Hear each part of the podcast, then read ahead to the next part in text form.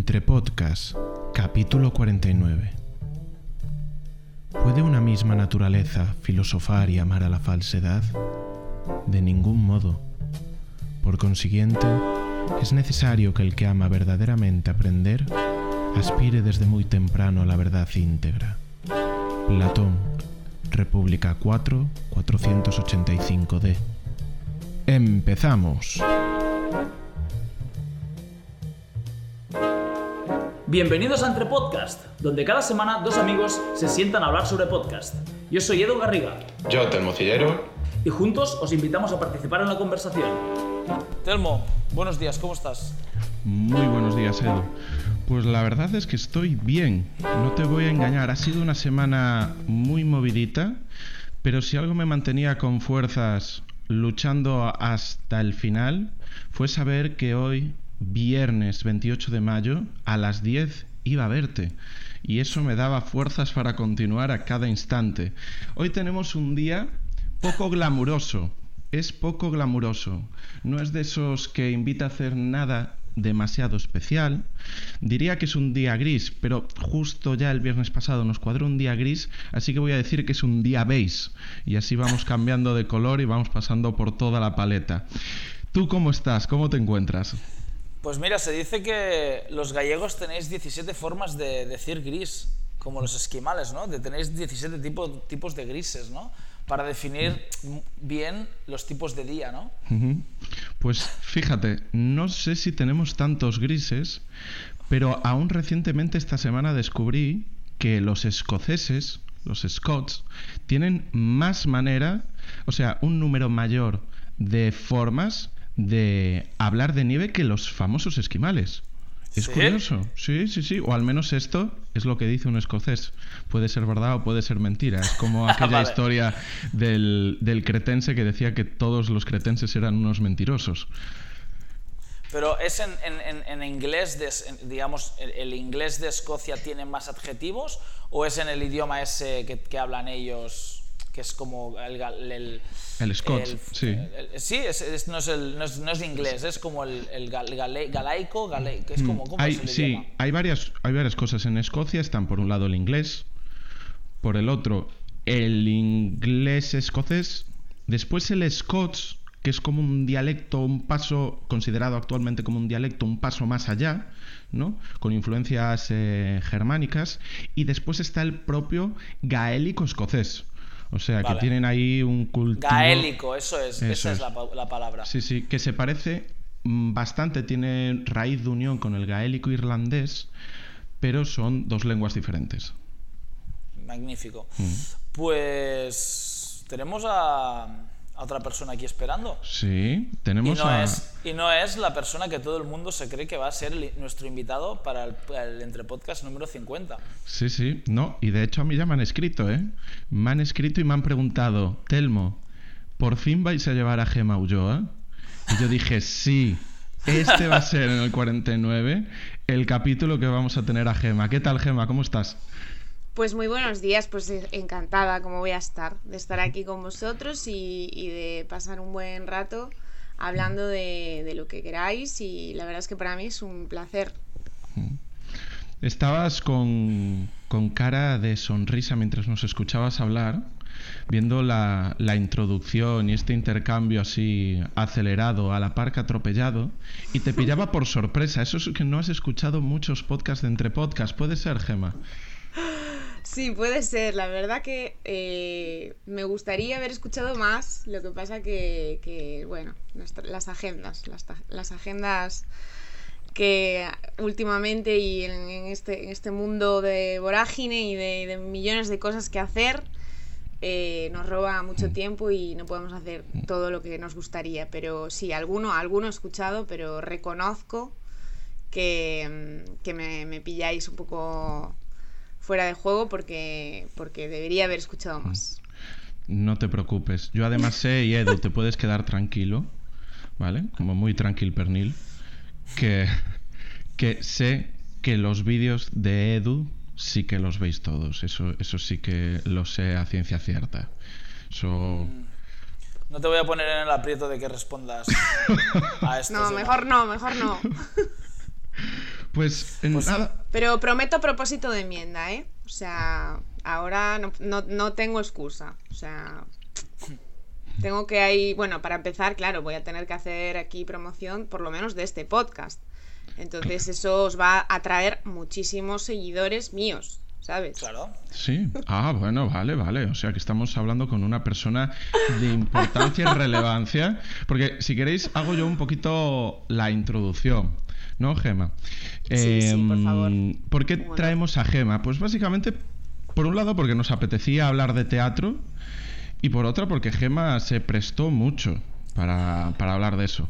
Gema es eh, la distribuidora y coordinadora, ¿verdad?, de la Escuela de Teatro del Andamio, aquí en Coruña, que es escuela, es compañía, tienen también sala de actuación y, y, básicamente, aunque son tiempos difíciles, casi no habéis parado, ¿verdad? Y habéis estado eh, bueno, trabajando como buenamente podíais gran parte de este último año y además eh, estudió tanto educación social como pedagoga, o sea, como psicopedagogía y lo aplica a la hora de enseñar a personas a, a, enfrentarse a lo que es una actuación y cómo, me imagino, que seguramente entraremos ahí, cómo es el controlar las emociones, cómo es expresarlas o cómo es fingirlas.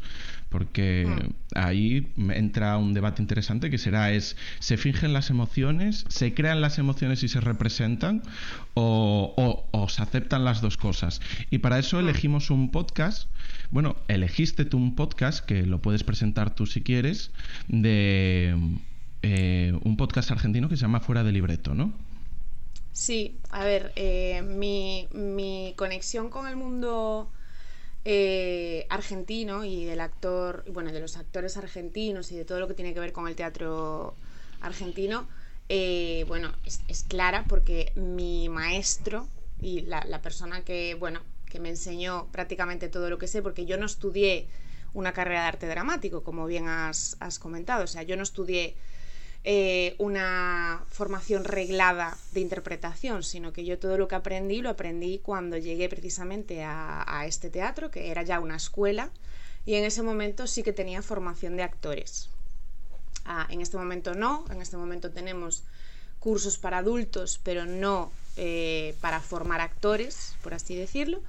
Pero en ese momento en el que yo llegué, eh, sí, ¿vale? Y entonces esta persona que a mí me enseñó todo, que es el fundador de, de, Teatro del Andamio, que bueno, lamentablemente falleció hace un par de añitos, eh, era argentino. Entonces, bueno, mi mundo, o sea, mi conexión con, con, lo argentino y todo lo que tiene que ver con este país y, la cantera y la, la, manera... Yo cuando, bueno, tuve la suerte de poder ir y pudimos ir a actuar eh, allí y yo de verdad que actores como allí no, vi, no he visto. O sea, mm, porque no son, no son personas que trabajen, que trabajen como actores, sino que allí es un mundo muy distinto, ¿no? No hay actores profesionales, bueno, los hay los que son muy famosos, pero normalmente los teatros están llenos de gente que trabaja por el día, que es mm, pues profesor, mecánico, albañil y que a las 6 de la tarde sale de su trabajo y se pone a, a ensayar y, eso es lo que luego te encuentras eh, en infinidad de teatros de la calle Corrientes, que es una calle llena de teatros y de, y de cines y de librerías. No sé si habéis tenido la suerte de ir a Buenos Aires, pero os recomiendo encarecidamente que vayáis. Y, bueno, aquí viene un poco el tema del, del, podcast, ¿no? Porque encontré este podcast hace relativamente poco y justamente el que os mandé, que bueno, es una actriz que a mí me apasiona, pues, pues me gustó muchas, muchas cosas de, las que dijo en esa entrevista y considero que hizo, bueno, pues dio ahí unas pinceladas eh, que a lo mejor las personas que no estén directamente relacionadas con la interpretación, eh, pues eh, entienden a medias, ¿no? Y, eso es lo que a mí me gustaría y lo que por eso te decía de, desarrollar estas ideas, ¿no? Como pues lo de la punta del iceberg y todo eso, ¿no? ¿Qué, qué significa esto de, de mostrar la punta del iceberg, ¿no? Eh, entonces, bueno, por eso viene un poco este podcast que es eh, argentino y, esta, y esta alusión a esta, a esta entrevista argentina. Soledad Villamil, que se llama la, Correcto, sí.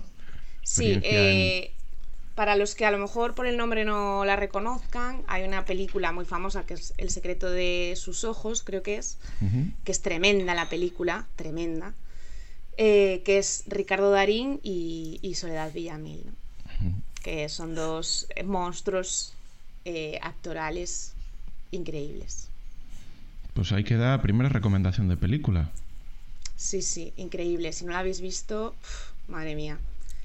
Y primera sorpresa, y primera sorpresa, que es que salga Ricardo Darín en una película argentina. Sí, bueno, claro. Cuando has dicho no hay, no hay le ha dicho, no hay, no hay actores profesionales en Argentina o algo así, y yo he pensado, claro, porque todas las pelis las hace el mismo tío, entonces no, hace, falta, no hace falta más. Claro, se, está monopolizando la industria desde hace años el, amigo Ricardo Darín. amiguísimo, amiguísimo además. Que no, haya, que, no haya, que no haya profesionales, me refiero no, ya te he entendido el matiz, pero yo en mi cabeza voy generando chistes mientras, mientras la gente habla y a veces pues lo lanzo y a veces no. Y mira, ahora cuando, cuando has dicho lo de Ricardo Darín ya me has, me has dado pie a que lanzara el chiste. Pues, pues nada, es, es, eh, bienvenido el chiste, pero el, el, matiz es ese que, o sea, no es que no, es que no sean profesionales, pero sí que es una manera muy distinta de, de trabajar, ¿no? allí las compañías de teatro funcionan por cooperativa, no es como aquí, que son empresas, o sea, es como. Es un sistema em, distinto de trabajo.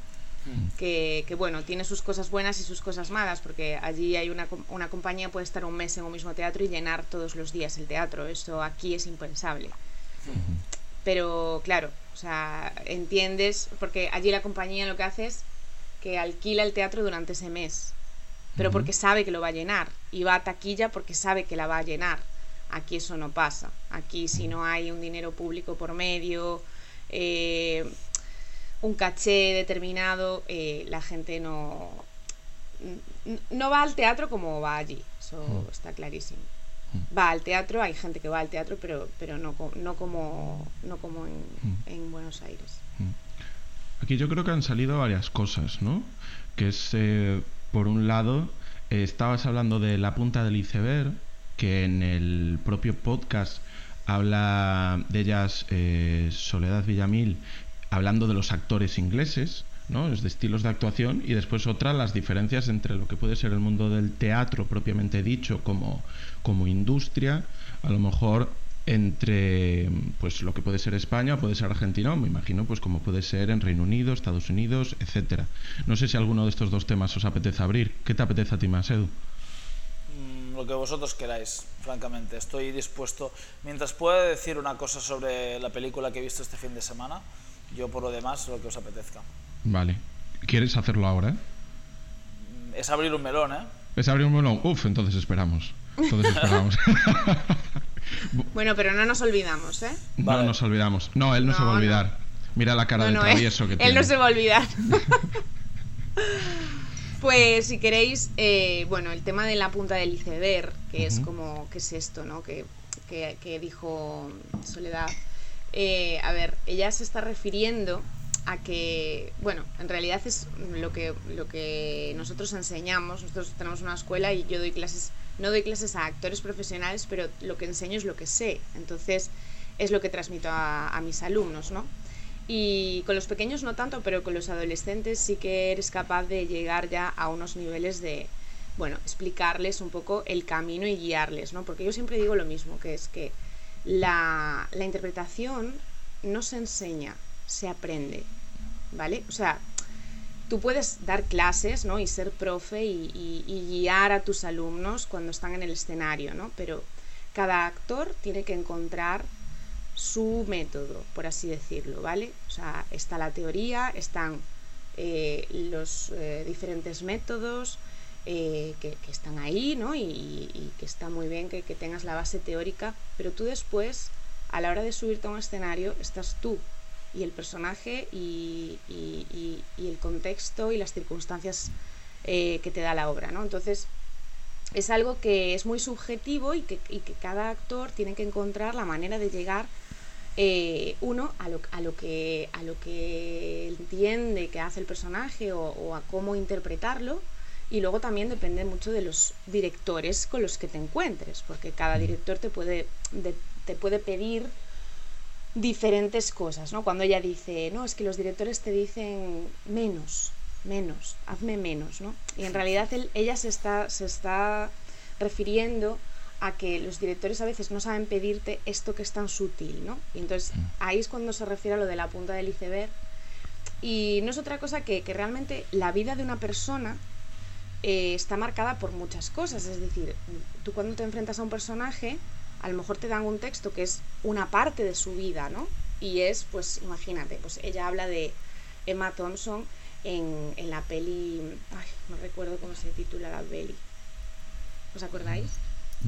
Eh, Love, Actually, Love Actually, Y entonces habla de una escena así chiquita, ¿no? Entonces, en realidad, para llegar a eso, para llegar a eso que hace en ese momento, en el set, ¿no? Que para mí la tele o el, cine también tienen eso de particular, que no es, no es como el teatro, que es eh, normalmente se abre el telón y pasa pues una hora normalmente cronológica para la vida del actor y se cierra el telón y ya pero en el cine no, igual te toca grabar antes que te moriste y después lo primero, o sea, para mí eso es muchísimo más complicado, ¿no? Pues tener la capacidad de en ese momento que dicen acción eh,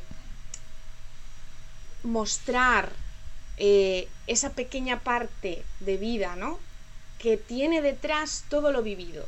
Es decir, para llegar a eso pequeño, para llegar a eso sutil que el actor desarrolla en el set, como lo que dicen de que, joder, le está poniendo los cuernos el marido y de repente se para a hacer la cama, ¿no? Para poder llegar a eso, o sea, la actriz o el actor lo que tienen que hacer es un análisis de, no toda la vida del personaje, pero sí un, a ver, ¿qué influye en esta escena de, de todo el resto de lo que él está, de lo que él o ella está pensando? Porque nosotros todo el rato estamos pensando y la línea del pensamiento no para nunca pero no estamos diciendo todo el rato lo que pensamos, ¿no? Y no, estamos eh, poniendo sobre la mesa lo que nos está pasando por dentro, pero sí que hay cosas sutiles que, se muestran y que como nadie nos está grabando, no nos damos cuenta de que las estamos haciendo, ¿no? Y a esto se refiere con lo de la punta del iceberg, porque es todo un trabajo de, detrás para llegar a hacer vida en ese momento. Y es algo pues que los actores ingleses, sobre todo, por eso se, se, habla de los actores ingleses y de la escuela inglesa, eh, pues sí que tienen esta manera más de trabajar, ¿no? Pero porque también eh, pues los directores les, les, dejan, les dejan trabajar también. Eso, perdona, ¿sería lo que se define muchas veces como actores del método? A ver, actores del método eh, es muy relativo porque hay muchos métodos, pero sí, cuando se habla del método, o sea, el método por excelencia, que es el método Stanislavski, eh, sí que tiene mucho que ver con esta, con esta manera de, pensar, porque en, realidad el método lo que hace es, bueno, hay muchas partes en las que Stanislavski dice cosas y luego las modifica, ¿vale? Hay primera parte, segunda parte, y al final eh, lo, que, lo que un poco sintetiza el método es que en realidad es un sistema que, utiliza la parte física y la parte emocional del actor y, la memoria emotiva de ese actor. Hmm. Que es un poco eh, pues lo que lo hace diferente, por así decirlo. Pero bueno, luego viene el actor studio, que también se basa en hmm. eh, un pupilo de Stanislavski que se va a Estados Unidos y entonces eh, Lee Strasberg monta su escuela. O sea que en realidad hay como muchas sinergias entre... Vale, yo te digo, te, te, comento por a ver si puede contextualizar o puedes coger algo de lo que yo diga. Aparte yo voy a aprovechar este podcast para hacer preguntas que nunca puedo hacer. Genial. Y que es, bueno, yo escucho mucho un podcast que se llama Todopoderosos, que cada, pues cada podcast abordan un, generalmente un autor, pero a veces una temática sobre literatura, cine. Y, y tienen un, un entre podcast de Hitchcock, que es de los primeros que hicieron, y luego ahora han vuelto a hacer Hitchcock, pero, pero mucho más. Se hicieron un entre podcast de Hitchcock y se dieron cuenta que en, un programa de dos horas no pueden abordar Hitchcock. Y ahora están volviendo a hacer Hitchcock. Y llevan ya dos, tres programas de dos horas y les queda todavía. Es que Hitchcock es es casi inabarcable, ¿no? Y entre los, los, los, los mm, protagonistas del podcast son, son, cuatro, y uno de ellos es Rodrigo Cortés, que es director de cine y que dirigió Buriet, la peli del tipo que está enterrado en un ataúd toda, toda la peli, ¿no? Mm. Y, y, siempre habla de actor de método, ¿no? Y habla precisamente de que en Hitchcock no funcionaba bien con actores como Marlon Brandon o o James Dean, que creo que no, no, no sé si, si, coexisten, pero que necesitaba, porque Hitchcock, nunca ha habido un narrador tan bueno en la historia del cine como Hitchcock a nivel cinematográfico, no a nivel verbal, ¿no? O sea, es, es el, el, el, director que más ha, excedido, si es que existe esta palabra, el arte de contar historia, historias mediante el lenguaje propio del cine, que es muy particular. Y eso hacía, provocaba que muchas veces los actores se, vieran haciendo cosas que eran ridículas en la vida real, pero quedaban muy bien detrás de una cámara, ¿no? Como distancias imposibles entre ellos, que una persona jamás usaría tan poca distancia, o incluso hablar eh, como alejados de foco porque o sea, situaciones imposibles en la vida real, ¿no? Pero, pero Hitchcock no pensaba en la vida real, pensaban en, cómo es la vida en el cine, ¿no? Y la vida en el cine es muy distinta. ¿Y eso qué pasaba? Pues que actores que, que según uh, Rodrigo Cortés, ¿no? Como que la, cosa les, les, sale muy natural, ellos no es que se metan en el personaje, es que son el personaje, no pueden actuar mediante es, este set porque se ven en situaciones que son irreales, ¿no? Entonces necesitaba como actores súper metódicos que fueran casi como robots de ahora hago esto y, hago lo que, lo que pone exactamente aquí sin, sin dejarme ir y no sé si tiene coherencia ¿no? el hecho de, de, poner a estos dos nombres como James Dean y Marlon Brando que no, que no encajan en, este, en esta manera de funcionar, ¿no? que eran, dejaban mucho más fluir lo que en aquel momento el personaje haría si es que el personaje existiera que para ellos estaba existiendo, ¿no?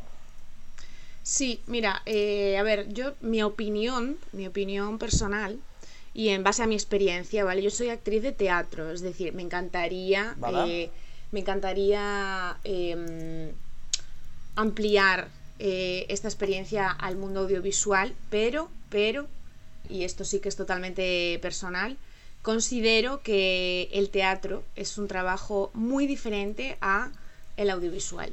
Y creo que es lo que un poco estás comentando, aunque sí que en este caso estás poniendo un ejemplo muy, muy, muy concreto, que es eh, pues Hitchcock y su manera de trabajar y su manera de filmar. Eh, vamos a ver, cuando tú trabajas método, estás trabajando esto que acabamos de explicar, ¿no? Circunstancias del personaje, contexto, eh, qué le ha pasado al personaje, qué vida ha tenido, qué, qué le ha pasado cuando era pequeño, o sea, es todo una vida, ¿no? Cobra, es lo que dices tú, eres el personaje. Entonces, cuando tú llegas a, al audiovisual o cuando llegas a cine, eh, el audiovisual y el lenguaje audiovisual lo que te permite es eh, falsear muchas cosas. Entonces, eh, esto fue uno de los handicaps con los que yo me encontré y que hacen que para mí el audiovisual no sea tan atractivo y te vuelvo a decir que es algo personal, pero porque es más falso para el actor. Eh, no vives la vida del personaje durante esa hora y media que dura la obra de teatro, sino que eh, es todo corta, pega, eh, tu trabajo no es solo tu trabajo, sino es cómo te ha peinado la, la, la, peluquera, cómo te ha maquillado la maquilladora, cómo te ha vestido la vestuarista, cómo te está dando la luz en ese momento, qué plano están usando, hasta incluso la toma que van a escoger, porque tú haces 24.000 tomas y a lo mejor tú dices, ¡buah! Esta la viví, eh, que mm, vamos, Dios, mm, me, me, encantó esta primera toma o esta segunda y resulta que el director escoge la quinta, la cuarta, la sexta o resulta que la toma en la que a ti te pareció que estabas mejor pasó un avión y no vale el sonido.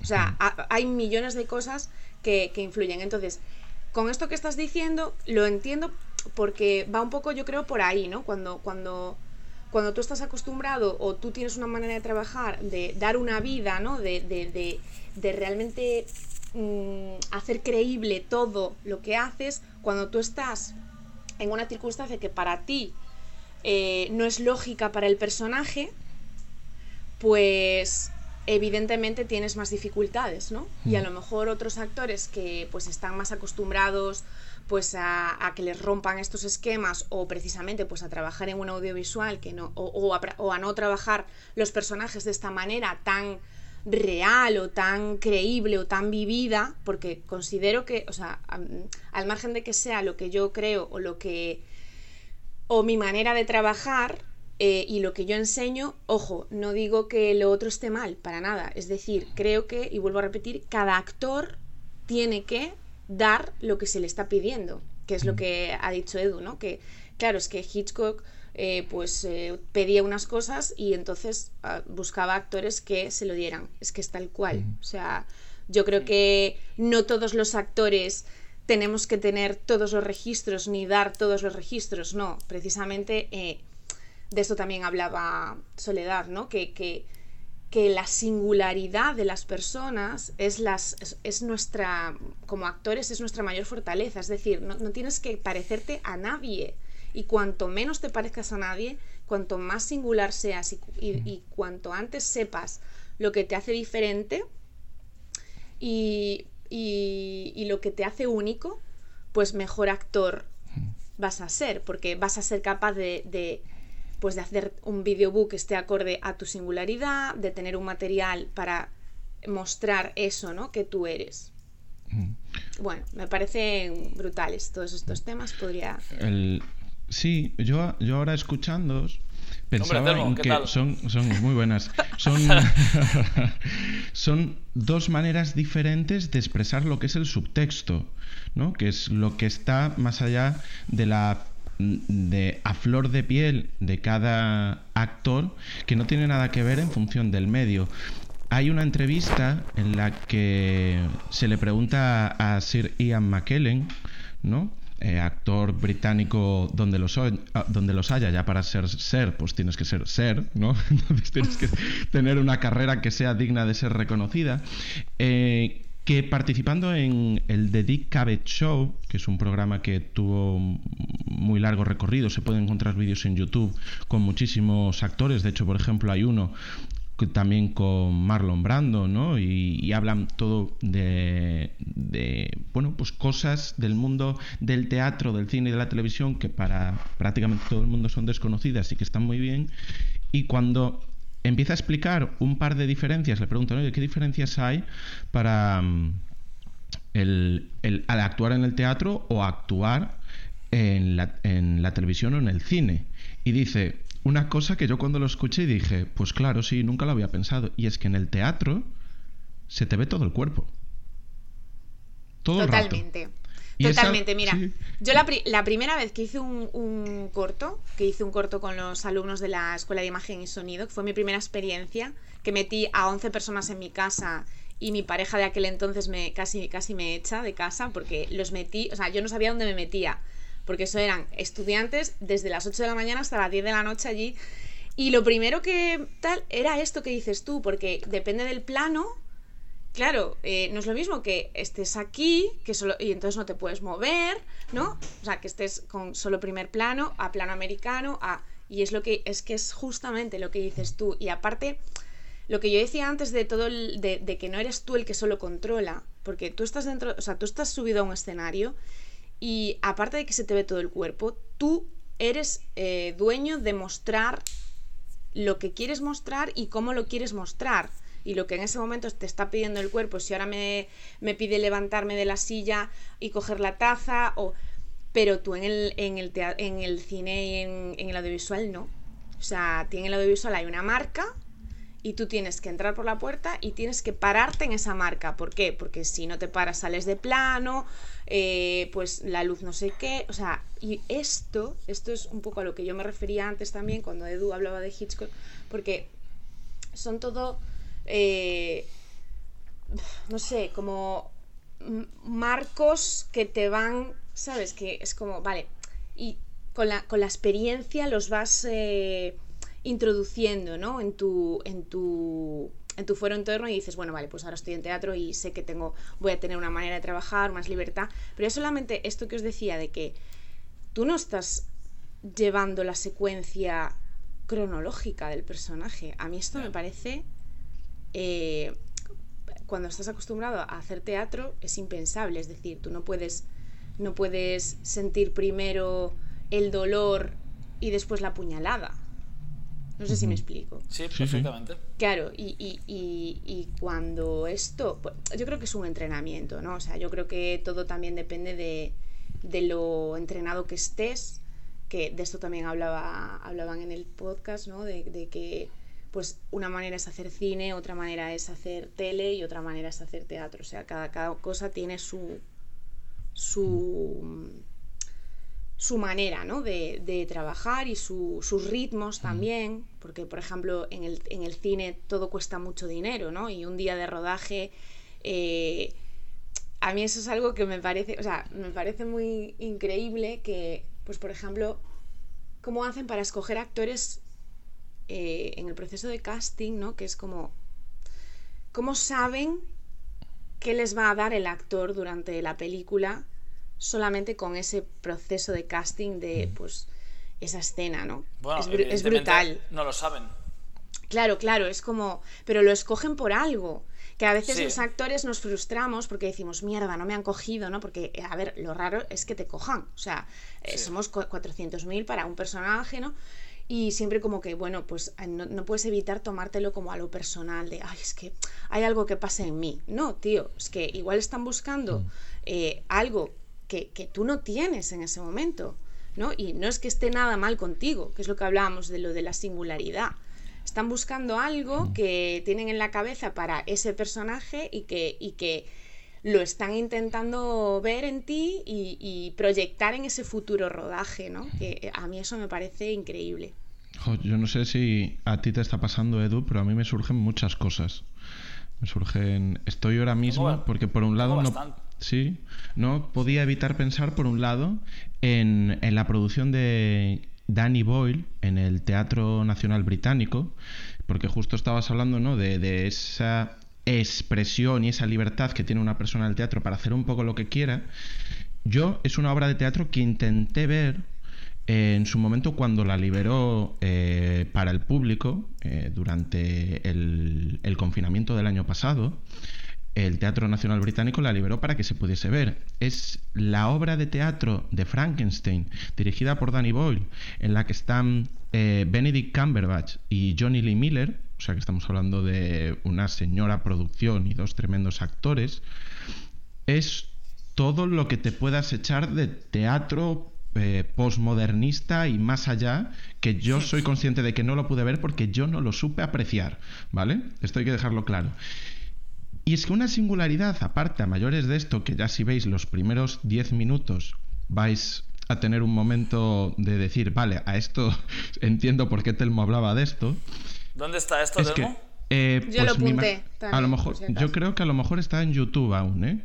Vale. Eh, sé que lo había puesto, y si no, la página a lo mejor del Teatro Nacional Británico puede estar. Es que Vale. esta obra tenía otra singularidad, ah, y es que cada actuación, Benedict Cumberbatch y Johnny Lee Miller se intercambiaban los personajes. ¡Ostras! Es decir, claro, durante uno él era Frankenstein y al Pero espera, siguiente espera. se Pero cambiaban. eh, en la Y- misma en la misma representación No, o en o- cada representación iban cambiando. De Vale, hecho, cada vale, uno o sea, tenía iban- sus horarios, imagínate. Vale, vale, vale. Pues eh, no sé si era. Hoy que me toca, ¿no? Hoy Sí, que me toca. Hoy que me toca. Y uno hacía de Ya. la criatura, otro hacía de Frankenstein. No, o sea, una auténtica pasada a la hora de, eh, pues voy a, a desarrollar lo que a mí me apetezca desarrollar durante este teatro, ¿no? Donde, durante esta obra. Y no sé, me estaba mucho evocando eso. Y, y por eso quise compartirlo con vosotros. Qué guay. ¿Sabes, sabes que me, me viene mucho a la cabeza y tengo ganas de preguntar? ¿Has visto Jim y Andy? ¿O Andy y Jim? No me acuerdo el título exacto. Eh, Yo no. Claro, es que si no lo has visto no, no tiene mucho Jim y sentido. Andy, me suena. Es de Jim, es de Jim Carrey. Ah, es un documental. sí, sí, creo que. Espera. Es un creo que documental. sí. Si lo has visto lo sabes Ah, perfectamente. no yo vi el primer ello. capítulo, puede ser, sí. No, no, es, una, ¿no? Es, es un, es una, es un documental o algo así, puede ser en Sí, Netflix. sí. Sí. Ah, no, entonces- Es, Pues es el, el rato, no lo make- no, es, no, es, no es ni tan siquiera el making of, es. eh, No, la vi, no la vi. Es el. Ay, la, la relectura del making of 20 años más tarde de una película en la que Jim Carrey interpreta a un humorista Ah, sí, sí. a un sí. humorista americano, ¿no? Que se llama Andy, Andy, Andy, Andy, Andy, Andy, Andy, Andy Kaufman. Y bueno, el, eh, Y se transformaba, la- ¿verdad? Completamente. no, se transforma Mm. todo el rato en él. Es él. Es él en el set, es él fuera del set. Y, y lo, lo cuentan casi como, como que llegó a niveles de, esquizofrenia casi o de, bipolaridad. Pero es que aparte Andy Kaufman tenía un personaje, ¿no? Y, y a veces Jim Carrey es eh, el personaje de Andy, o sea, es Andy Kaufman, es Andy Kaufman haciendo del personaje del que hacía Andy Kaufman, que era un, un señor que no me acuerdo, Tony no sé qué. Y, ya, y, y acaba el tipo diciendo que no sabía quién era al final Jim Carrey, ¿no? Es muy, muy heavy el documental, ¿no? Que siempre ha habido ese... Siempre ha, ha sobrevolado la figura de Jim Carrey como genio o payaso, genio descomunal, o sea, genio, genio descomunal. Sí, completamente de acuerdo, sí. Claro, y lo que estás diciendo ahora me, me resonaba mucho con, con Jimmy Andy, porque es que el, el tío el tío llega a puntos casi de, de estar en juego su salud mental. Sí, ahora que habláis, bueno, me la apunto porque mm, ya solamente con las referencias que estoy viendo a través de internet, eh, tengo que ver esa película. No puede ser que no la haya visto. O sea, que tengo que verla. Y me recordaste a Birdman. ¿Visteis Birdman? Sí que la vi, sí. que también, bueno, es- trata un poco también estos temas. A ver, eh, con respecto al tema este de, de, de- que te afectan los personajes, yo sí que aportaría algo muy valioso y es que, en mi caso, todos los personajes han venido a enseñarme muchas cosas.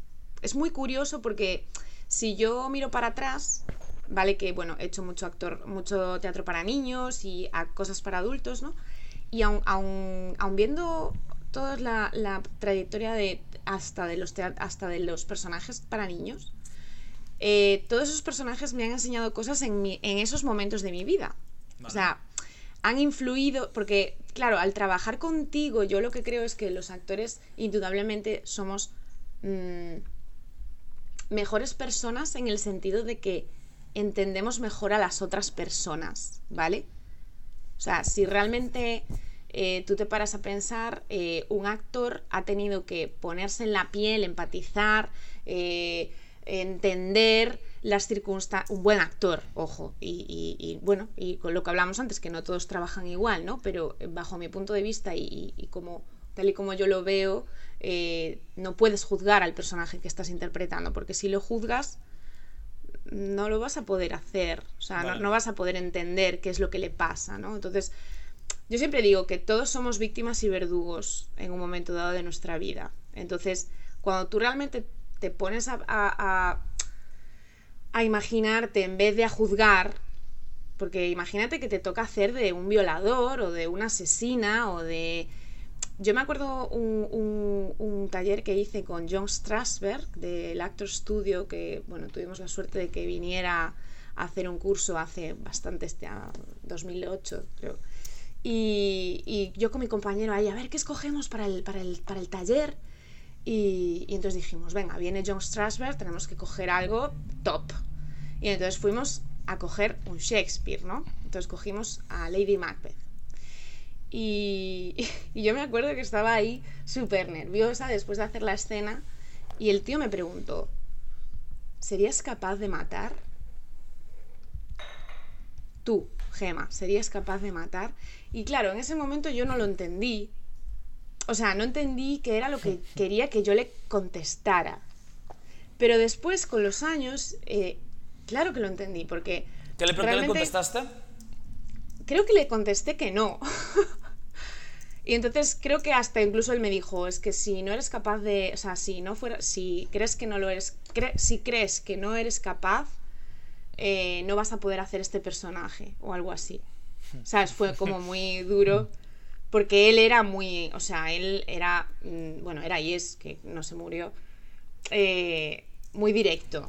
Aparte teníamos muy poquito tiempo, o sea, es de esto de, Dios mío, tienes que, en ese momento tienes que mm, eh, aprovechar al máximo todo eso, porque... Y, me acuerdo de eso, ¿no? Y después, claro, lo, pienso y digo, claro, es que tú tienes que ser capaz de ponerte en las situaciones en las que está el personaje.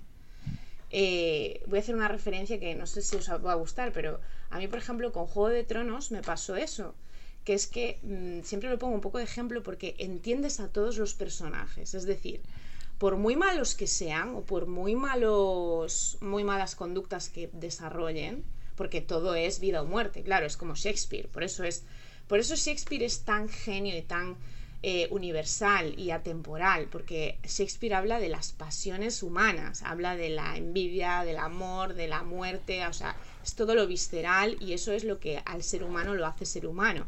Todos tenemos envidia en un momento dado, todos, o sea, todo eso que son las, pasiones y los sentimientos eh, es lo que hacen a Shakespeare eh, tan, tan atemporal y tan universal. Bueno, pues en Juego de Tronos pasa esto, que tú entiendes a todos los personajes. Hasta el más malo dices, hombre, claro, es que cómo no va a hacer eso si el otro le hizo no sé qué y si el otro no sé qué. O sea, que realmente eh, todos somos víctimas y verdugos. O sea, el violador no llega a violar, bueno, a ver si hay mm, taras mentales, ¿no? Y, hay, hay, enfermedades psicológicas y, neuronales que, bueno, pues esquizofrenias o todo eso.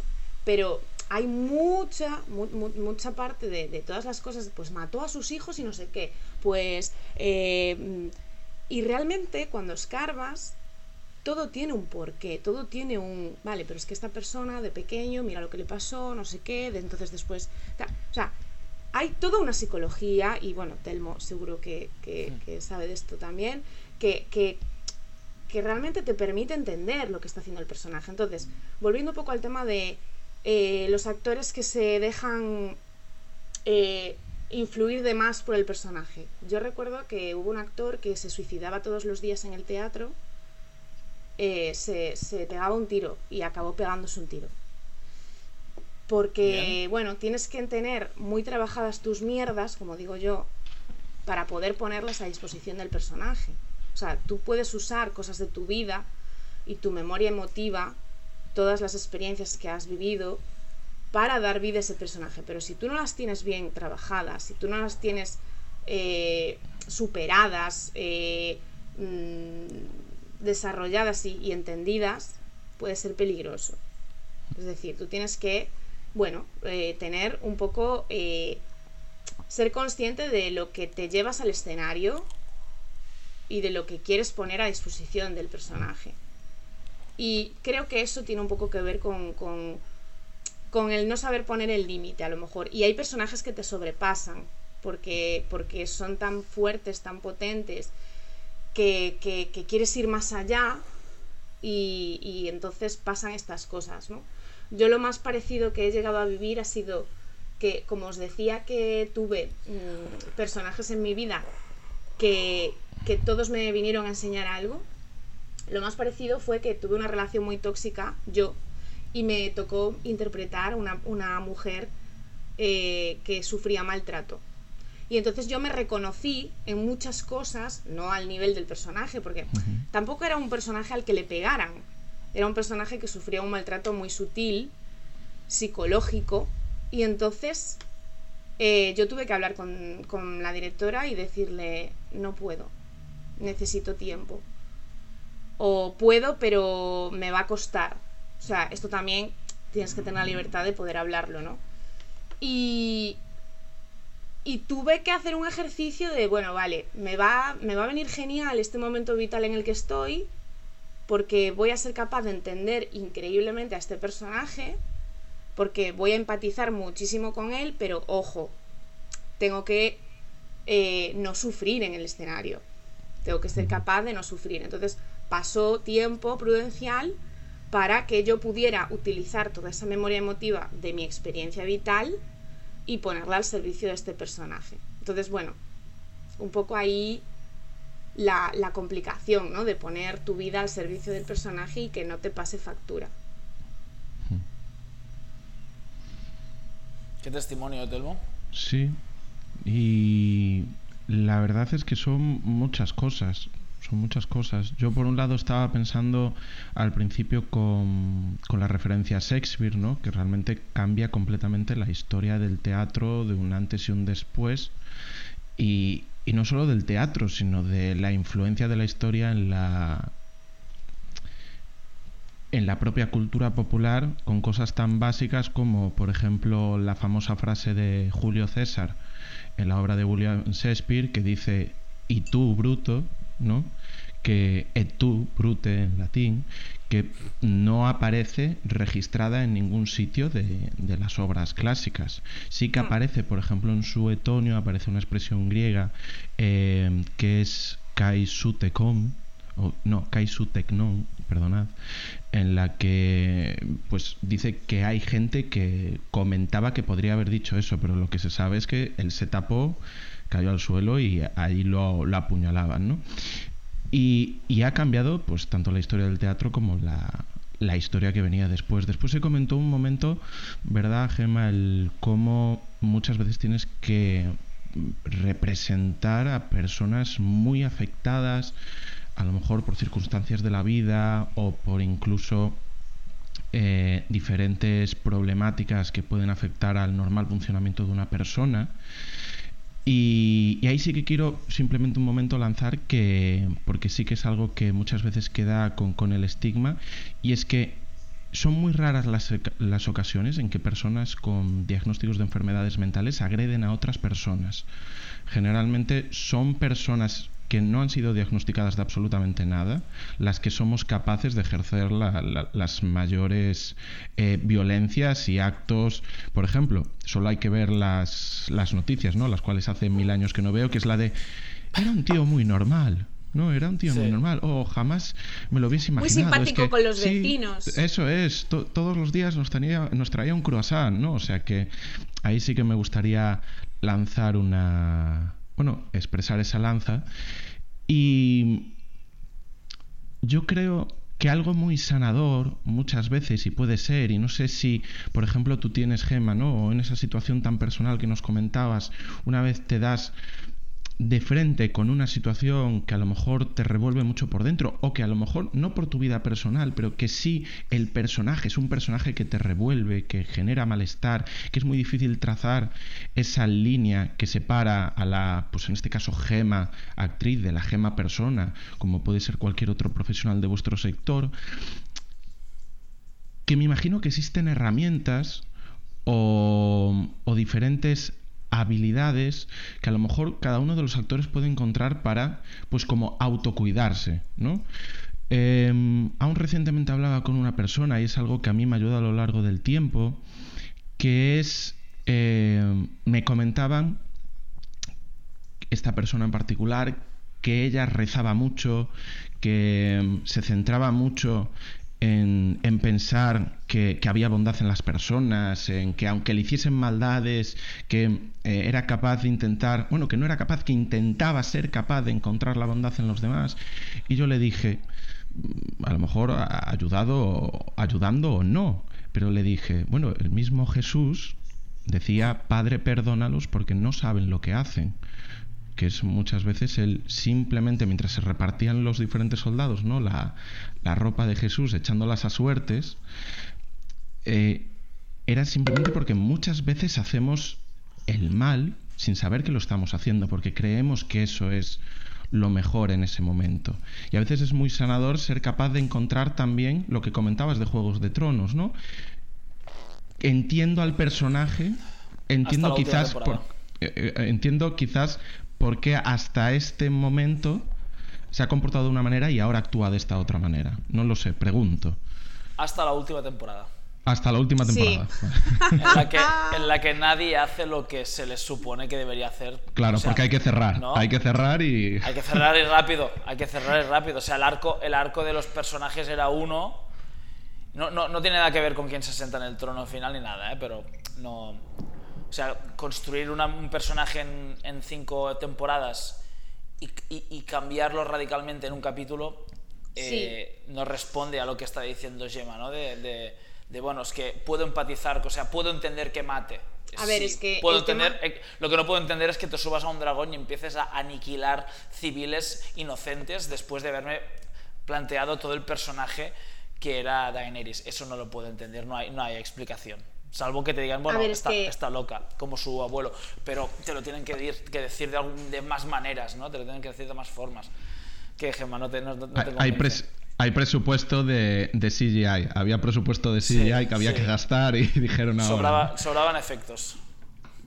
Es que lo del arco del personaje es tremendo, ¿eh? Es tremendo porque cuando tú interpretas en el teatro ya sabes toda la historia. Es Claro. decir, no, no hay opción a... No, y ahora de repente, como decía eh, Soledad en el podcast, no, y, y de repente tiene un hijo en la, en la siguiente temporada y es como, ¿cómo? O sea, ¿cómo que tiene un hijo ahora? Y nadie me lo había dicho, ¿no? Y es que es tal cual esto, ¿no? Porque en las, hit- en las sitcoms sobre todo suele pasar, ¿no? En las sitcoms son pues Friends y todas estas comedias de situaciones que son siempre los mismos personajes, ¿no? Y, y, va, y va la cosa siempre un poco con el mismo em, hilo, Tono. ¿no? Exacto, y, y, y pasa esto de que de repente te cambian, pues, y bueno, es que lo de Juego de Tronos no, no, no tiene nombre, pero, pero es, es una de las cosas que, que en el teatro no pasa y que los actores de televisión y de tal se indignan mucho y, y- y es como, pero ¿cómo me hacen esto y tal? O, o de repente quieren matarlo al personaje o se lo quieren cargar, o, es como muy... Y también muchas veces hay, hay motivos que, que nos, se nos escapan, porque yo aún recuerdo hace muy poquito, escuché una entrevista que decía que, mm, que se cargaron a un personaje de. ¿Os acordáis de una serie que era Compañeros? Bueno, igual, no sé si, si recordáis. Había una serie muy mítica y, y, y al personaje de, de. ay, ¿Cómo se llamaba? Bueno, una actriz. eh, se fue del tope salarial de una temporada a la otra. O sea, no le podían pagar lo que quería Vale. o lo que pedía y entonces se la cargaron. y es como, bueno, claro, o sea, eh, a Hasta veces aquí, ¿no? pasa, claro, pasa esto de decir, bueno, pues eh, hay, hay motivos que van más allá, ¿no? O la cadena o, o- o- o la productora pone sus propias condiciones, bueno, en fin. ¿Sabéis que mm, yo fui director de cine? Ostras. ¿En Wow. serio? El- ¿Qué, qué plot, Te- twist, te- qué plot twist me he guardado, eh, para el te, final del, del te podcast? voy a decir una cosa, pero cuando estabas diciendo lo de Ricardo Cortés, de que dirigió. Rodrigo, la Rodrigo película- Cortés. Rodrigo, perdona. Rodrigo Cortés, que dirigió, o sea, dirigió. Eh, ¿Cómo dijiste? Buried, ¿no? Ente- Yo, enterrado, di- yo dije. Buriet, ¿eh? Yo dije Ah, bueno. Buried. El que, Que no la vi, por "Joder, cierto, Ya verás, es- va a haber en algún momento, de verdad que lo pensé, cómo Edu jamás, jamás ha grabado algo o ha dirigido algo. Y ahora sí, mi sueño se está cumpliendo. Este, Sí, sí, ¿Y qué sí. Yo dirigiste? ¿Qué dirigiste? dir- dirigí un, cor- un cortometraje llamado Ruleta, pero lo dirigí bajo, bajo seudónimo. Ajá, Gregory Radic. muy bien. Sí. Y ¿Esto era se puede era- ver en algún sitio, Edu? No ¿Hay lo sé, tengo que, tengo que indagar, tengo que indagar. A ver, voy a poner en contexto. Fue un, un trabajo final de, de- de una asignatura que cogimos en la uni medio optativa, pues que era dirección, no sé qué coño, producción, audiovisual, no sé qué. Y, y el proyecto final era dirigir, hacer una peli y, y teníamos un grupo de trabajo y cada uno pues se... se- Perdona, se Edu, con no un- era, no era ¿verdad? rol. La asignatura de libre elección de Inma Merino.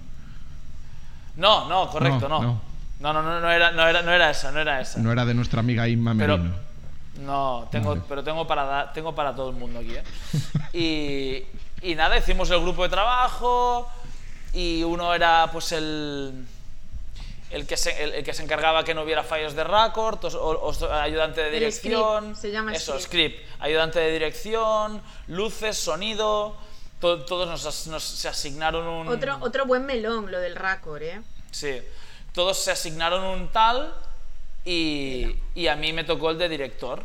Y fui, fui el director. O sea, te tocó, director. te tocó, no fue que... Sí, hubo un punto de deliberación, hubo un punto de repartimiento de roles, más o menos en función del- de, qué tareas debía desarrollar cada uno. Y a mí se me asignó el, el de director, o nos, nos asignamos entre todos el de director para mí. Y nada, ahí, está, ahí estaba yo, Acción, corten, molt bé, és bona, apla- aplaudiendo cuando para que todo el mundo como que subiera un poco. Nada, fue, fue, fu- eran, todos lo hacíamos entre todos, pero ¿A una técnicamente... cámara? ¿A una cámara o a dos? A una, a una, que- sí. A un, un solo un solo día de rodaje. Un cortometraje y era una, una ruleta rusa. Mm, es- bueno, es- era la, la historia de una ruleta rusa. Con buenos actores, por cierto, no, no con Mindundi. O sea, el Ricardo Darín catalán Ah, era, pro- era el protagonista de la, De la ruleta de la rusa. cinta. Sí, que es Pep, eh, Pep Cruz. Ah, Pep Cruz. Muy bien. Sí, sí, sí, se, se, se- se dispuso el tipo. Y luego estaba Jofre Espinosa, que, que está haciendo teatro también. La chica, desgraciadamente, no me voy a acordar de su nombre. Y, y sí, sí, con pistolas de fogueo, o sea, tenía... Había, había productores también, había la gente que se encargaba más a nivel de producción, caterings, Sí. ah, eh, es- ¿cómo es? Eh, vestuario, pues las, las mismas pistolas se tuvieron que conseguir, ¿no? no Fue una experiencia... Ojito, ojito a producción, ¿eh? O sea, Sí, el equipo sí, de producción eh, es el quitamarrones y, y buah, o sea, yo tengo una amiga que hizo prácticas y tal y un día la pusieron a cortar una calle porque estaba rodando Tosar en medio de La Coruña y la gente, pero que tengo que entrar a mi casa y claro, la gente iba con el coche y quería entrar al porta, o sea, al, al garaje y la tía allí en plan, eh, no, no vas a pasar. No vas a pasar porque estamos rodando. Y, y yo, Dios, es que a veces te yo le decía, es que un día te van a pegar. Claro. Un día te van a pegar. Brutal. Son, son los, que se, los que se comen todos los marrones siempre. Todo. Pero depende del tamaño de la, de la propia producción, son incluso los que mandan, o sea, mandan, pueden llegar a mandar más que el propio director o que el propio actor. O sea, esto se hace así porque el que pone el dinero soy yo. O- o, Exacto, es- sí. o esta peli, esto se ve muchísimo en las superproducciones de, de Marvel y de DC, sobre todo de DC que no, no han acabado de encontrar un tono propio, eh, como por ejemplo la infame Liga de la Justicia de Zack Snyder Cut, que me va a dar pie a explicar lo que quería explicar al principio del podcast, que es que parece que la peli está al servicio de- del productor y el productor son un grupo de productores que no, no parecen estar de acuerdo entre ellos sobre si la peli tiene que ser más luminosa o más oscura, más trascendental o más divertida y, y al final no mm, es un poco de todo y es una puta mierda en la que el director prácticamente es un, director de encargo que se limita a hacer lo que le dicen que tiene que hacer y a, a cortar planos uno detrás de otro y, y sin más. ¿Vosotros sabéis cuáles son las tomas que se graban antes? En un rodaje. No, no sé si entiendo la pregunta. Las más caras. Por ejemplo, cuando hay un avión, es a la primera. porque, Claro. porque se la tienen que quitar de encima. O sea, se la quitan, se quitan de encima lo más caro y lo más complicado también. Porque imaginaros que luego no da tiempo a rodar o. Es que son estas cosas que a mí me flipan de, de todo lo que tiene que ver con el cine y tal. Porque realmente te, te, te cambia el chip, ¿no? Y yo siempre digo lo mismo, joder. ¿Cuánta gente trabajando por la ida de olla de una persona? Hmm. que bueno, en este caso lo que dice Edu, que estoy totalmente de acuerdo, me encantan las pelis de... O sea, yo tengo un arco muy grande de... de- me gusta un poco todo. O sea, no, no tengo, no me gustan a lo mejor las que son así muy bélicas y tal, pero por ejemplo Marvel y todo eso me, me, me gusta, voy al cine, las veo. Pues también me gusta el cine intenta- más independiente, pero, pero es esto intenta que, te guste intenta que te guste la película de la que quería hablar que es Army of the Dead Mm. Vale. la nueva Antes- la nueva perdona, castaña Edu. la nueva castaña de Zack Snyder Sí. ya, ya en Netflix para todos los públicos Ah, sí, vale. sí. Ah.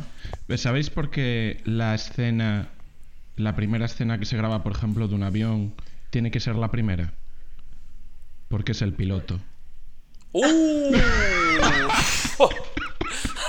Era demasiado malo para no decirlo. Me la estaba esperando, me la estaba esperando. Era demasiado. Cuando- cuando- Estaba, Es estaba que el- el tono el tono de que se viene chiste de Telmo ya, tú- ya- ya lo vas reconociendo tú también Sí, ¿no, sí, sí, sí, sí, un poquito. el tono de se viene chiste Eso empezó a ser así con Lost. Empezó a ser así Bueno, con me la, Lost. me, la, me la apunto, ¿eh, Edu? ¿Y cómo fue la experiencia de la no no no no por favor no lo hagas O sea, me la apunto para, para, para, Para intentar yo que te siempre guste. contrasto todo. O sea, Para yo intentar que te guste. No, es una peli deliberada, o sea, no puedo criticar lo que no he visto. no es, no es ni tan siquiera buena de lo mala que es. O sea, es mala, mm, es mala, es una, es, es mala con ganas. O sea, Vale, vale. Le, le han puesto muchas ganas en hacer una, una cosa que sea muy mala. Vale. Muy mala, mala en todos los sentidos, ¿eh? A nivel de interpretación creo que es mala, pero ahí no, no quiero entrar porque no, no sé cómo es interpretar bien o interpretar mal. Es mala en cuanto a guion, está llena de agujeros en... eh, sí, sí, o sea, aparte la vi con un chico que, al que hice una, una pequeña eh, preview en, en, en casa y la miramos con bastantes amigos, uno de los cuales pues trabaja en el mundo del cine. Y estaba, estábamos todo el rato así, yo le miraba y, me, y- o sea, había- había- hubo, hubo un poco de cineforum, ¿eh? Y era, y era, era el, el guion al servicio de, de que sucedan cosas que Zack Snyder quería que sucedieran, ¿no? ¿La viste entera? Sí, sí, la vi entera. Con buenas risas, eso sí, ¿eh? buenas risas porque estábamos en un contexto que tal.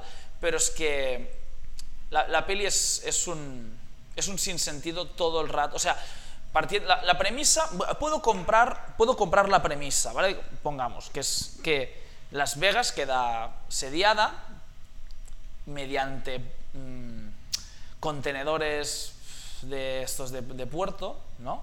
Sí. Porque hay un ataque zombie, bueno, es ¿Qué imposible, les pasa? ¿no? Últimamente todos son ataques zombies. tío. No, Ahí que va, fue, fue 2006 la época. Dios. Y, y Zack Snyder tiene un peliculón zombie, que es Amanecer de los Muertos, el remake, pero puedo comprar, ¿no? Vale, va, vamos a comprar esta premisa porque me interesa ver una película en la que, por lo que sea, han conseguido meter todos los zombies en Las Vegas. Sí, lo que es ¿vale? la, la suspensión de juicio, que se le llama Eso. cuando vas al cine. Puedo hacer, puedo hacer esta.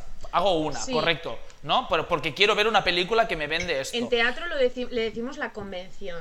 Es como Vale. si yo hago así, veis un cigarro, ¿no? Sí. Aunque no lo estéis viendo. Es, la convención, ¿no? Pues Vale. tú compras Pues lo que se te está... Ahí yo lo digo, pu- puedo hacerme miles de preguntas sobre cómo han conseguido poner tantos eh, contenedores tan rápido, Sí. cómo han hecho que encajaran todos tan bien Sí, sí. y que justo quedara para cerrar Las Vegas, cómo han hecho para que no se, se escaparan por la, la otra punta de Las Vegas no, cuando no cerraban. lo racionalices que no... ¿Y, No, cómo, y pero- cómo han llegado todos esos contenedores de puerto Sí. a una ciudad que está bien metida Tan- dentro también? y tan rápido para contener un apocalipsis zombie. Da igual. Nada tiene sentido, pero yo compro hasta allí porque quiero ver esa película. Claro. Quiero ver una película en la que los, hay zombies encerrados en Las Vegas y un grupo de gente tiene que entrar en Las Vegas a robar un casino. Yo compro hasta allí porque me gusta. Quiero ver esta película. Quiero ver cómo Dave Batista entra con una metralleta y otro con una sierra y empiezan a matar zombies. Yo quiero ver eso. A partir de, a partir de ahí, todo lo, que se, todo lo que no tenga explicación que pase a partir de ahí, ya me cabrea. Y me cabrea mucho que la peli se pueda resolver en un minuto y tenga que pasar, o sea, que nada tenga sentido, que personajes hagan sacrificios y, y no, no esté justificada la relación entre ellos dos para que uno se sacrifique para el otro, que de, de repente uno esté mordido y no se haya dado cuenta cuando hace dos horas que te han mordido por, por decir algo, que es que es, es, es todo un, un sinsentido. Y aparte está mal narrada, o sea, a nivel técnico está súper mal narrada, las escenas, las escenas de acción están súper mal narradas, los personajes se supone que tienen algún tipo de conflicto entre ellos, pero los conflictos duran el tiempo necesario para que luego ese personaje muera, o sea, siempre es, pero, pero, ¿por qué no quisiste que no sé qué? Es que no te diste cuenta que... Y, y, perdón, y ahora este, este, conflicto aquí, ¿por qué me lo pones? Ah, claro, están a punto de matar a esta tipa Ay, y, y, Dios. neces- claro, y necesitas que suceda algo. Y el pobre Batista está ahí recibiendo palos, porque claro, como es poco el hilo conductor, una tía se cabrea con él antes de morir, su hija se cabrea con él, el, el técnico se... O sea, todo el mundo cabreándose con Batista, pobre. Estamos ahí pensando, pobre Batista, no quiero ser él, tío. Se está, cabre- se está, se está llevando todos los palos de la película porque es la persona que, que canaliza las muertes, ¿no? Y no, es, es todo un... Y te vas haciendo preguntas, ¿y por qué no hicieron esto antes? ¿Y por qué no esperaron a que lanzaran la bomba y iban después de la bomba con todos los zombies muertos a abrir la caja fuerte? Si Esto son todo... Son todo es, es, es realmente una, una gran experiencia para ver lo que no debería ser un, un guion. Y tenía muchas ganas, muchas, muchas ganas de, de hablar de Army of the Dead en este podcast, en el que cabe todo, porque francamente es, es posiblemente la peor película que he visto este año. A ver, yo creo que es lo que decía yo antes de que en el audiovisual es todo un equipo, ¿no? Y, y, y es un... Todo, todo, tiene su, su, importancia y entonces ahí es diferente a, a, a, bueno, dependiendo de la producción teatral, ¿no? Porque también hay producciones teatrales muy grandes con mucho equipo, pero el actor tiene mucho más control eh, en, el, en, el, teatro, ¿no? Y e, es, lo que decía antes del modo de que se nos ve el cuerpo entero. Pero es que en el cine eh, no solamente es importante la interpretación, evidentemente si ves a un mal actor, pues se nota, pero es lo que dices tú, tú has hablado de muchas cosas, has hablado de guion, has hablado de montaje, has hablado de iluminación, has hablado de lógica, porque esto que tú dices de que tú ya estás viendo que ah, me están vendiendo un conflicto para luego matar al personaje, o sea, es que eso está muy mal hecho, porque si el, si el espectador se está dando cuenta, claro. es que ya, eh, ya está mal, o sea, tú tienes que hacerlo todo eh, lógico y, y, coherente. Y también lo que hablábamos antes de lo del productor y el director, cuando el productor es el que pone la pasta, eh, pero tú no, o sea, como productor no puedes pasarle por encima al director, ni, ni al revés. O sea, el director dice. No debería, pero. Claro, el director dice, pues quiero esto. Y entonces el productor dice, pues no, no va a ser esto, va a ser esto, pero vamos a ver cómo lo solucionamos, ¿no? Pero claro, eh, hay producciones en las que eso no va así, porque es lo que dices tú, pues hay productoras que escojan un director y el director es un mero títere o un mero nombre y ya está. Y sí. bueno, es. es eh, no sé, es súper interesante porque a mí me da mucha rabia porque hay cosas que cuestan mucha pasta y es tú que las ese es el ves tema. y Es que, dices, Gemma, joder, es tanta gente con talento que podría Por- hacer verdaderas maravillas y que no tiene pasta y esto ¿Por qué no hacerlo bien? ¿Por qué no hacerlo bien? Si es que hay recursos y presupuesto para hacerlo bien. Es brutal, eso, eso ¿Por sí qué, que da por qué hacer una peli perezosa pudiendo hacer una peli ¿Tú sabes con un la poco de más de cariño? La de gente O sea, que estaría, eh, que se mataría por tener ese preso y hacer eh, algo Claro. increíble. O sea, A, mí- eso- Telmo, eso ¿a ti qué te cuesta programar un buen entreno o un mal entreno? Te cuesta lo mismo. Mm. Tus, tus 10 minutos ahí pensando combinaciones que puedan estar bien, con dominios de tiempo que puedan estar bien y que, que cumplan con una finalidad. Me cuesta lo mismo pensar que, que, que no tenga sentido que no que lo tenga. Entonces, puestos como, como el monólogo ese de Joaquín Reyes que habla de, las, de, los, de los asientos del tren, ¿no? Que dice, uh, que ¿cuánto, cuánto, cuánto valen ponerlos cómodos o incómodos. Dice, valen lo mismo, ah, pues, pues ponlos incómodos, ¿no? Porque, hablando de por qué son incómodos los, los, los- asientos de, Renfe cercanías, ¿no? Pues esto es lo mismo. ¿Qué me cuesta hacer un, buen entreno? Lo mismo que hacerlo malo, pues, pues ya puestos lo hago bien, ¿no? El entreno, sí, es, es lo que a mí me, más, que me, más me cabrea, que estamos hablando de presupuestos eh, muy, muy, muy, Muy elevados, sí, sí. Es, es increíble y, y la lástima y la rabia, ¿no? De decir, joder, la de gente con talento, con buenas ideas y, y que harían cosas increíbles y que no pueden, porque no tienen Hmm. o porque no, no les llega la oportunidad o etcétera. Tal cual, tal cual. Increíble. Muy bien, pues yo he dicho todo lo que quería decir. Ah, no, me queda un- una cosita. Un, Cuéntanos. sec- un ¿Y qué- secreto, y qué último cosita plot es? ¿Qué Último cosita plot es? twist. Ah, tengo, tengo yo una anecdotilla, ya que a ti te gustan anecdotillas, también una Pues pequeñita. dispara. ¿Sí? Dispara tú primero. Sí. ¿Sabíais con qué dinero me compré yo la PlayStation 2? Siendo un chavalín. ¿Qué edad? No sé, 14. Creo que esta historia me la has contado. Puede, puede ¿Saliste ser. de, ¿Saliste de extra en un anuncio? No, no, no, no. Eh, gané eh, un premio a actor revelación. Sí, hombre. En, eh, sí, en la Te juro que propósito. esto me lo contó Sí, sí, sí. y yo dije, me, me está Es que aquí mintiendo, hay, aquí- claro, esto es que aquí hay, aquí hay una cosa, no, no, no, no, Gema, el- la, la famosa mamá de Artabros Sí, sí, eh, ¿no? lo puede lo corroborar. Mi madre siempre ha dicho que yo tendría que haberme dedicado al teatro. Esto es cosa de mi madre, ¿eh? Sí, sí, junto con el siempre deberías de haberte dedicado al ballet, son dos cosas, son dos Mira, cosas nunca que mi madre tarde, eh, te repite mucho.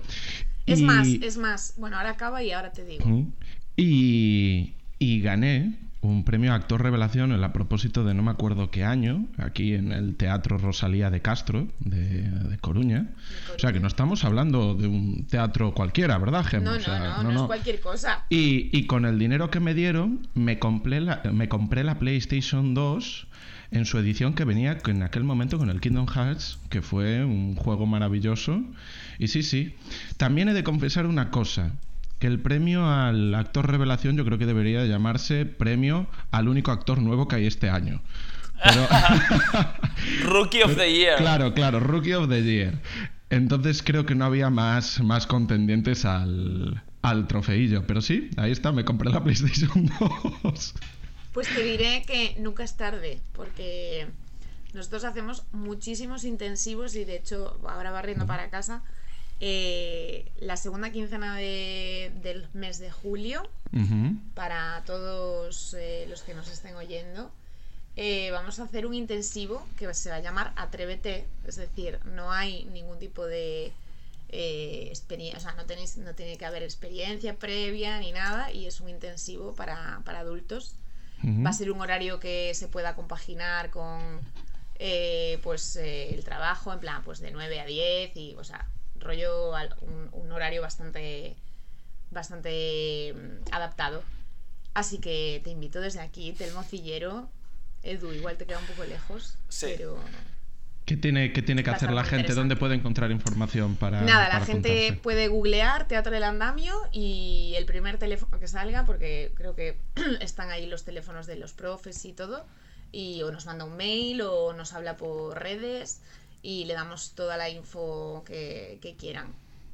Y bueno, desde aquí animo a todo el mundo a hacer teatro porque, bueno, yo siempre digo que los actores y las personas que hacemos teatro, pues, pues eso, vamos a ver la, la, vida de una manera distinta porque, porque vamos a entender las otras vidas mucho mejor al ponernos en la piel de otras personas.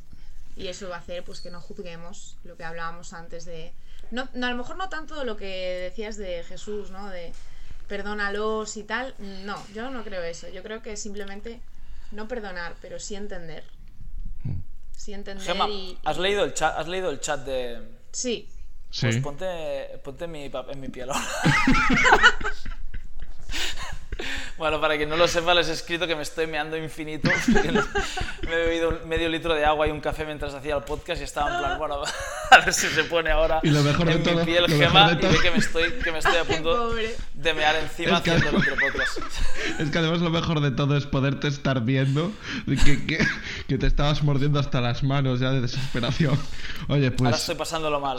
No, pero no podemos despedirnos. Bueno, Gema, muchas gracias. ¿eh? Bueno, es que además tú tienes el plot twist, tienes el plot twist para contar. Ah, el plot twist es que. ¿Quieres que rellene yo? ¿Vas y vuelves? No, me enteré, me enteré justo antes, puedo aguantar tres minutos, me enteré justo antes de grabar el podcast que teníamos que escucharnos un podcast, así que no, no he escuchado el podcast de esta semana, no, no, entendí tu WhatsApp, Telmo, pensaba que te traíamos invitada, pero no, no sabía que tenía que, que, tenía que Claro, no viste el enlace de, He hecho el podcast de hoy sin escucharme el podcast.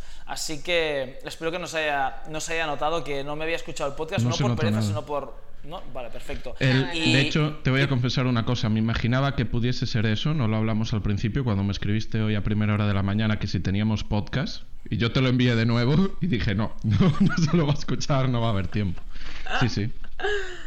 Sí, sí.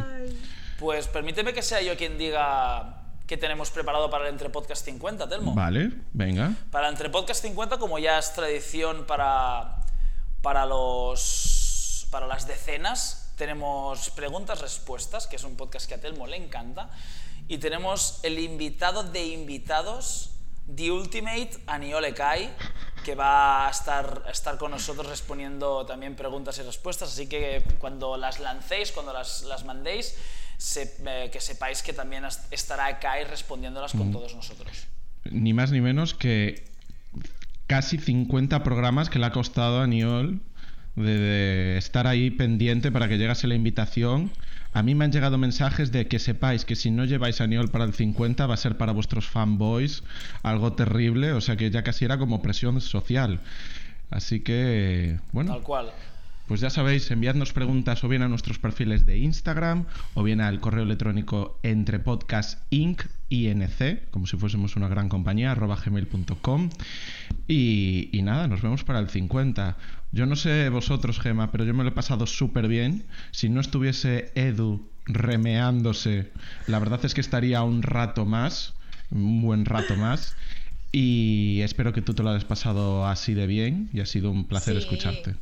Hombre, la verdad que para mí ha sido todo un honor, un placer, porque para mí, Telmo, eh, bueno, pues eres una persona encantadora, eh, aprovecho para decirlo, y bueno, que reconozco que pues es de estas personas que sabes que aunque no mm, pues no están en tu vida como si fuera un amigo, pero que es una persona muy interesante y que siempre me ha parecido que tenías ahí pues muchas cositas por dentro. Y, y la verdad es que me apetecía mucho pues decirte de, de hablar y de estar aquí en este espacio. Y eh, vuelvo a decir que voy, voy a hacer propósito de enmienda y, y os voy a escuchar. Os voy a escuchar, ahora no tengo excusa Edu y cuando vengas Vale. por aquí pues me encantaría pues nada que nos viéramos y, Está hecho. Y que ha sido un placer, chicos. Que muchísimas Igualmente. gracias por esta, Igualmente, por Gema. esta charla tan guay. Muchas y gracias. no os ti, olvidéis de mandar preguntas a todo el mundo, ¿vale? Preguntas a entre podcastinc.gmail.com por Instagram, por donde queráis, preguntas, ¿vale? Y que la semana que viene nos lo vamos a pasar bien. Gema, muchas gracias por tu tiempo. Gracias a vosotros. Muchísimas gracias. Chao, chao.